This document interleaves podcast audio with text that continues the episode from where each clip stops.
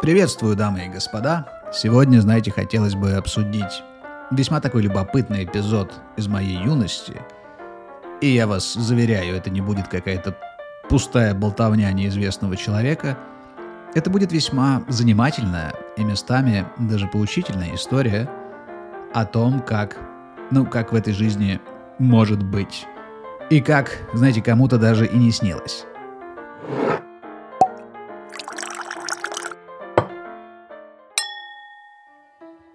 Сегодня, я бы так сказал, в меню у нас такой крайне любопытный информационный коктейль, который я впервые попробовал лет так с 10 назад. И я могу вас решительно заверить, что после вкусия того дивного эликсира я ощущаю и по сей день. Вот знаете, попытайтесь вообразить себе следующую картину.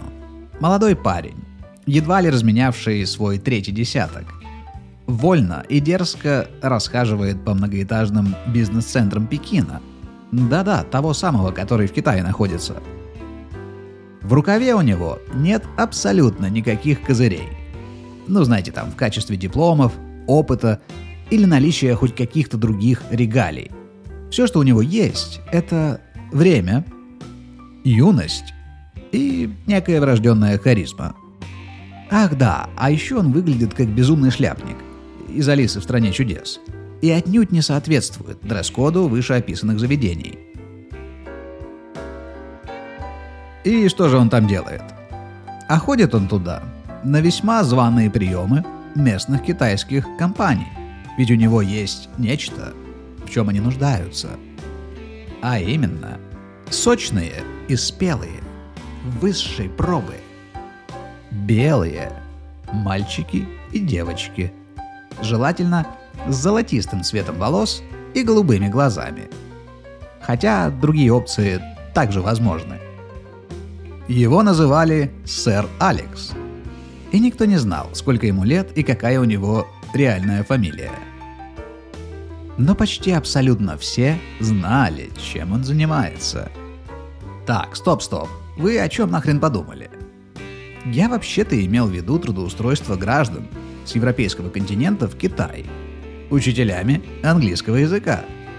Ну и кое-что еще. В этом моменте, пожалуй, стоит пояснить за индустрию в целом. Значит, мы с вами говорим, знаете, про года десятые, ну то есть с 2010 по 2017, вот где-то в этом промежутке. И была такая невероятно процветающая индустрия, в частности в Китае, которая называлась ESL это когда ребята приезжают учить местных деток английскому языку как второму. И по правилам, естественно, ожидается, что те, кто приезжают, ну, английский язык для них будет первый. То есть это их родной нативный язык, и вот они по логике могут ему обучать.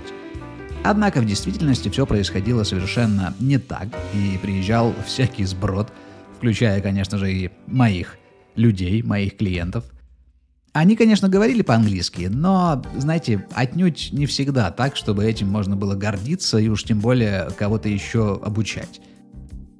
Но по большому счету всем было настолько насрать, покуда человек более-менее соответствовал тем стандартам, которые требовала эта индустрия в Китае. А стандарты были следующие. Вам просто необходимо было выглядеть по-европейски. То есть всякие кавказцы – а казахи, я не знаю, уйгуры, да или даже турки, ну, в гораздо, знаете, меньшей степени могли претендовать на вот такую вот должность. Конечно же, все хотели наших европейских симпатичных ребят с широко открытыми глазами, ну, то есть не с узкими, понимаете, да? А со светлым таким голливудским тоном кожи, причем, знаете, я говорю про Голливуд такой 60-х, 70-х годов – не вот это вот вся хуета про равноправие, когда русалочку, блядь, черной сделали. Не вот это вот все безумие. Нет, я говорю не об этом. Я говорю про классику, знаете. Не знаю, молодой Ди Каприо, Джонни Депп, возможно, какой-то Мэтью МакКонахи. Ну а со стороны девичьего контингента какая-нибудь Марго Робби, Анджелина Джоли, разумеется. Ну и на худой конец какая-нибудь Дженнифер Энистон, например. Вот такие стандарты были в Китае касательно того, кто годен, а кто не годен. Это был наш такой, знаете, жаргон, такой профессиональный сленг. Годен, не годен.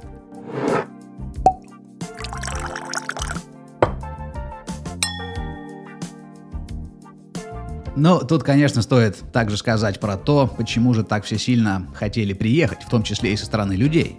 То есть это была такая, знаете, обоюдная любовь.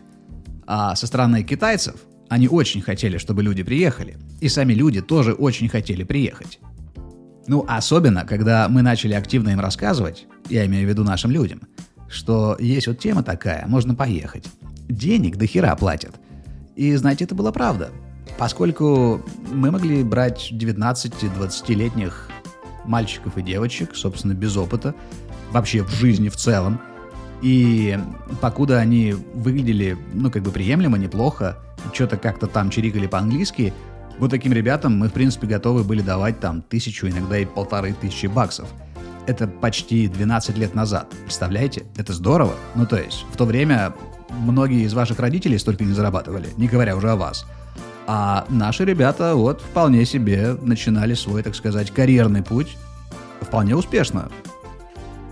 И к своим там 30 годам они уже, ну, если они исправно и упорно этим занимались, могли скапливать вполне, знаете, не стыдные состояния. Ну, это если вкратце, да, как-то так оно работало, но возникает же вопрос, а было ли оно законно? Ну, что же я могу сказать? Цитируя персонажа Лео Ди Каприо, из «Волка с Уолл-стрит». Ни хрена это незаконно.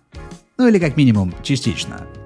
Однако спрос был настолько велик, как и предложение, в общем-то, что всем было глубоко насрать. Тут еще интересно, знаете, что уточнить, какова же была схема. Все-таки это моя история, да, про мой опыт, а не про вот этих вот людей, которые туда приезжали. Поэтому я считаю, этим следует поделиться. Вот смотрите, как все было интересно устроено. А, значит, лично моего дохода было аж с трех сторон. Пусть это было и несколько несправедливо по отношению к тем, с кем я сотрудничал. Но, слушайте, какого хрена? Мне 20 с небольшим, и деньги буквально как рыбы из воды запрыгивают ко мне в карман. Понимаете? Ну как я мог отказаться? Я не мог. И поверьте, были бы вы на моем месте, хер бы вы отказались. Ну, может быть, какой-то там процент совсем отстрельных из вас и отказался бы. Но большинство, я считаю, разделило бы мой удел, и знаете, это бы не было постыдно. Это было бы естественно поскольку в таком возрасте, при таких обстоятельствах, при таком климате вокруг, ну, это просто надо быть полным идиотом, чтобы вот этого всего не испытать. И, честно говоря, даже сегодня я, ну, нихуя не жалею, что все было, как было.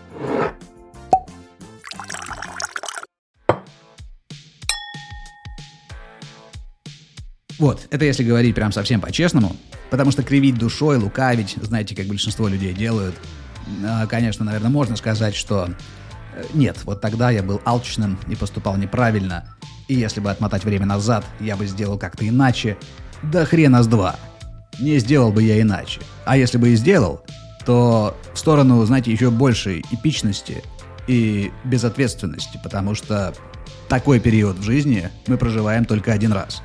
И мне кажется, это грех. Просрать это ради каких-то там моралей и истин. Потому что это все придет, знаете, неизбежно. После 30, к 40 и дальше этот вопрос неизбежно нагибает вас. Вы начинаете рефлексировать, ну, плюс-минус, как я сейчас. А вы начинаете задаваться вопросами, что правильно, что неправильно, во что верить, какие ценности исповедовать и так далее. Это неизбежный сценарий, к этому все приходят. Но когда вам, сука, 20, и к вам сваливается вот такое вот благополучие, э, ну, мне кажется, это правильно, это естественно. Пользоваться теми картами, которые вам выпадают. Ну так вот, вернемся к теме того, сколько же там получалось денег, да, и вот как вообще выглядела схема. Поскольку, будем откровенны, это вопрос, который всегда интересует всех. Какую историю не расскажи.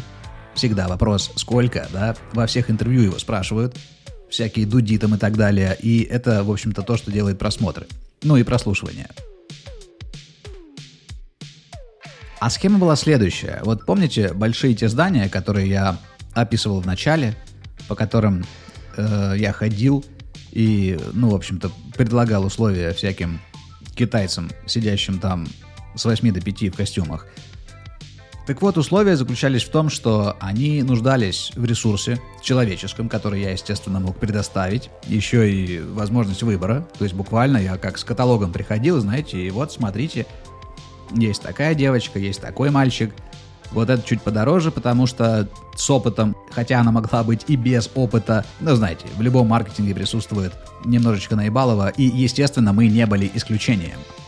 Ну так и вот, мы с китайцами договаривались, что, мол, да, окей, вот за эту столько, вот за этого столько.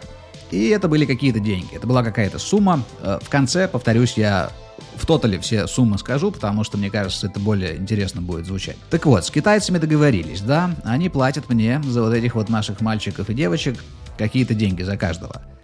Потом, непосредственно, когда мальчики и девочки к нам приходят, им же как-то надо нас найти, они же, блядь, не во снах видят, что вот такая тема есть в Китай поехать. Мы, значит, замутили по быстрой с одним моим товарищем, ну типа как агентство, компанию такую, знаете, Шарашкина контора, в народе их называют, хотя нет, это все-таки не совсем к нам применимо. У нас плюс-минус все было прилично, хороший офис в центре, позже даже какие-то девочки, сотрудницы, ну и вот это вот все. И, значит, пустили мы рекламку, а вы знаете, в тех местах, из которых я происхожу, вот подобного рода услуги принято продавать за деньги. То есть где-то они бесплатны, ну, хотя сегодня уже я не представляю где, но вот в то время были такие места, где предлагали подобное бесплатно. Однако нас учили по-другому. Вот, поэтому мы придумали брать за это деньги. И я непосредственно отвечал э, за все, что происходит на стороне Китая, а мой товарищ, будучи в своей стране, отвечал за то, чтобы вот поставлять нам, так сказать, человеческое сырье. Ну, естественно, за это что-то надо было брать, поэтому люди платили нам также какие-то деньги. То есть это такой сервис был, типа как за услуги. Ну, услуги там действительно были. Вот, хотя, конечно, денег там было несоизмеримо больше, чем услуг. Ну так и вот, это уже два, получается, да? Платят китайцы и платят сами люди. Но позже, бля, это вообще была просто... Вот это уже вот действительно такая была крайне алчная схема, которая, конечно, много принесла, но, но есть ряд вопросов вот касательно морально-этической составляющей вот этого всего безумия.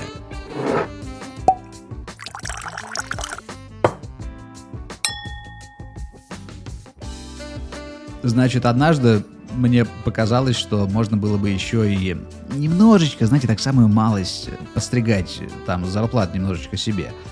Вот, потому что чем больше я работал с этими всеми компаниями, тем больше я понимал, как это устроено, и тем наглее я становился, будем откровенны.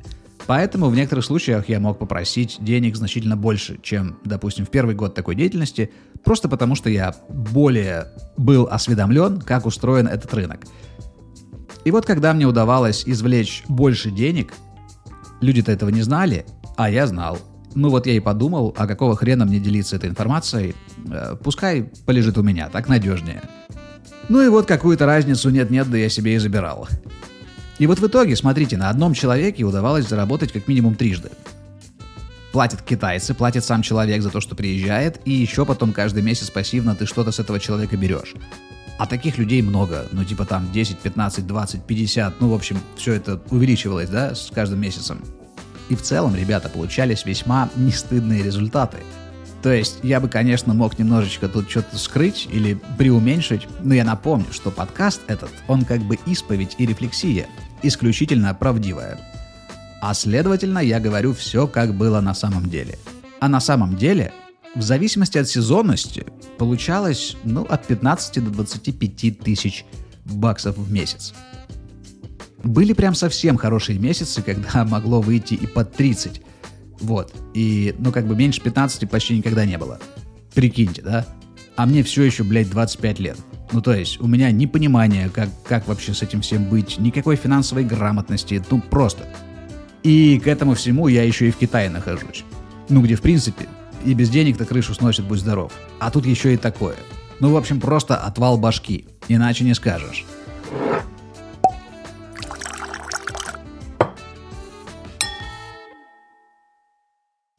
И знаете, я ведь даже такой был не один. Позже у меня появились, ну, типа как последователи. То есть ребята, которые, насмотревшись на мой опыт, начали делать примерно те же схемы. С какими-то из них мы дружили и даже сотрудничали, с какими-то мы, ну, почти что воевали и очень друг друга недолюбливали. В общем, было всякое. Но у нас таких крупных игроков было, ну, как минимум 3-4. Вот я имею в виду прям, где реальные деньги делались. И были всякие мелкие сошки, которые что-то там пытались тоже вклиниться в эту большую игру, но ни хера у них не получалось, просто потому что внутри у них не было вот этого, знаете, такого животного инстинкта поиметь, сука, свое. Это несколько агрессивно прозвучало, я согласен. Но я стараюсь излагать это эмоциями и состояниями души, которые были актуальны вот тогда, в тот момент, 12 лет назад. И примерно так оно и было, ребята. Просто стая голодных собак, акул, волков готова была разгрызть друг друга на части, лишь бы урвать себе побольше кусок. Вот так вот оно было. Ну так вот, было нас 3-4 человека, таких прям, знаете, серьезных ребят, и, конечно, звание самого отпетого авантюриста почти всегда приписывали именно мне, ну, наверное, заслуженно. Хотя это совершенно не тот титул, которым стоит кичиться, тут я соглашаюсь. Но я, собственно, и не кичусь. Я просто, просто ору с того, что было, потому что это был какой-то сюрреалистический сон. И даже сейчас, проговаривая это вслух, ну, я типа такой ставлю себя на ваше место, и мне тоже кажется, что, бля, что-то он пиздит. Но вся фишка в том, что он не пиздит. Все было на самом деле.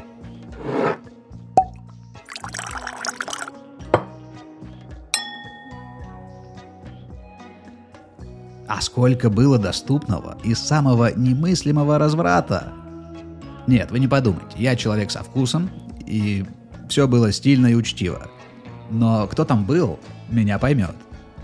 Быть безумным шляпником в дикой коммунистической стране – это почти всегда, как минимум, колоссальный успех у девиц местного разлива, и также это их беспрекословная готовность на любые команды.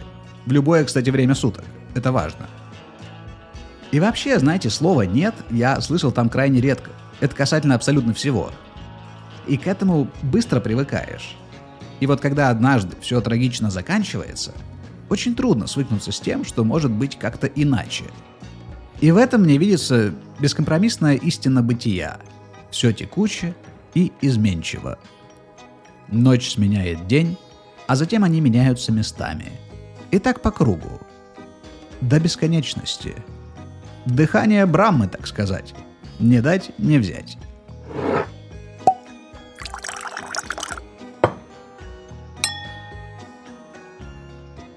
Такой вот был яркий и безумный эпизод в стиле Великого Гэтсби в моей биографии.